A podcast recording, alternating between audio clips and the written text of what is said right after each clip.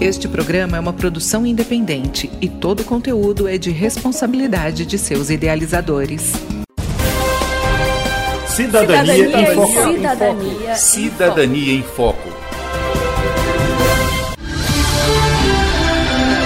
A partir de agora você acompanha o programa Cidadania em Foco, jornalismo, informação e cidadania no seu rádio. Uma produção do Ministério Público do Tocantins em parceria com a rádio UFT-FM. As transformações das últimas décadas provocaram mudanças nos fundamentos do laço familiar e o direito de família vem acompanhando toda essa evolução na busca por tutelar relações e situações antes marginalizadas. Neste novo contexto social, o parentesco biológico não é mais a única forma admitida. A entidade familiar passa a ter padrões e estruturas variadas, baseando-se no fator primordial do chamado vínculo afetivo. O afeto alcançou natureza de princípio princípio jurídico aplicado no âmbito do direito familiar, possibilitando o reconhecimento da parentalidade socioafetiva. E para falar sobre isso, estamos com a promotora de justiça Valéria Buzo, titular da décima Promotoria de Justiça de Araguaína. Seja bem-vinda, doutora, ao nosso programa. Doutora Valéria, o que é parentalidade, paternidade e maternidade socioafetiva? A parentalidade socioafetiva é o reconhecimento jurídico da maternidade ou a paternidade baseada no afeto, sem que exista vínculo de sangue entre as pessoas, ou seja, quando um homem ou uma mulher cria um filho como seu, mesmo não sendo o pai ou a mãe biológica da criança ou adolescente. O pai afetivo é aquele que ocupa na vida do filho o lugar do pai, desempenha uma função de pai. Doutora Valéria, como pode ser feito o reconhecimento da parentalidade socioafetiva de padrasto e madrasta? É feito no âmbito da justiça. Durante o processo, o juiz observará se o vínculo declarado caracteriza-se como uma relação comprovadamente socioafetiva, típica de uma relação filial, que seja pública, contínua, duradoura e consolidada. Com a decisão pelo reconhecimento da filiação, a Justiça determina que seja alterado o registro de nascimento do filho, com a inclusão do nome do pai e ou da mãe socioafetiva, bem como dos avós.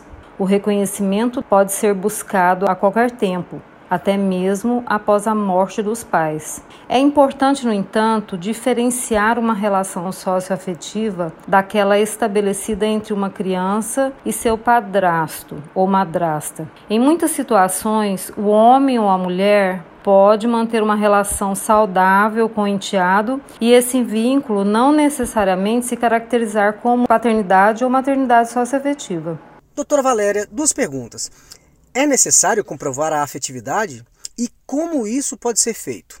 É necessário comprovar a afetividade. A comprovação da filiação socioafetiva se dá pela utilização de provas que demonstrem o vínculo afetivo e de proteção entre as partes e que a relação filial mantida sempre foi pública, consolidada e duradoura. Há de ser analisados os aspectos dessa relação, se há reconhecimento das partes como pais e filhos se há respeito recíproco, afeto de um com o outro, apoio emocional, entre tantos outros fatores que são considerados em relação de afeto. Doutora, quais direitos são conferidos à criança ou adolescente nesse caso? O reconhecimento do parentesco socioafetivo produz os mesmos efeitos pessoais e patrimoniais do parentesco biológico, tanto para os pais quanto para os filhos. Aos filhos estão assegurados direitos como o recebimento de pensão alimentícia e a convivência familiar, entre outros. E aos pais, o mesmo vale para questões como guarda e direito de visita. Os filhos socioafetivos têm direito ao recebimento de alimentos, sustento e educação por parte dos pais, além de possuírem direitos sucessórios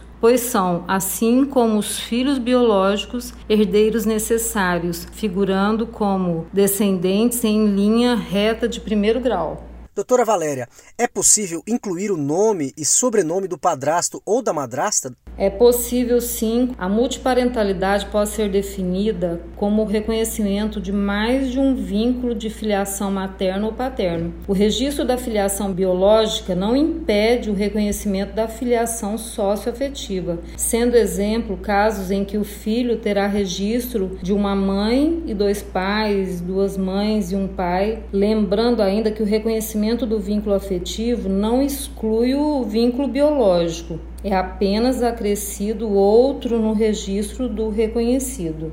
Bom, agradecemos a participação da promotora de justiça Valéria Buzo pela entrevista e por esclarecer sobre a atuação do Ministério Público do Tocantins. Chegamos ao fim de mais uma edição do programa Cidadania em Foco, uma produção do Ministério Público do Tocantins em parceria com a rádio UFT-FM. Produção e redação: Sara Rezende. Apresentação: João Lino Cavalcante. Edição: Jales Barros. Revisão: Luciana Duelib. Coordenação de jornalismo: Denise Soares. Cidadania, Cidadania em Foco. Cidadania, Cidadania em Foco.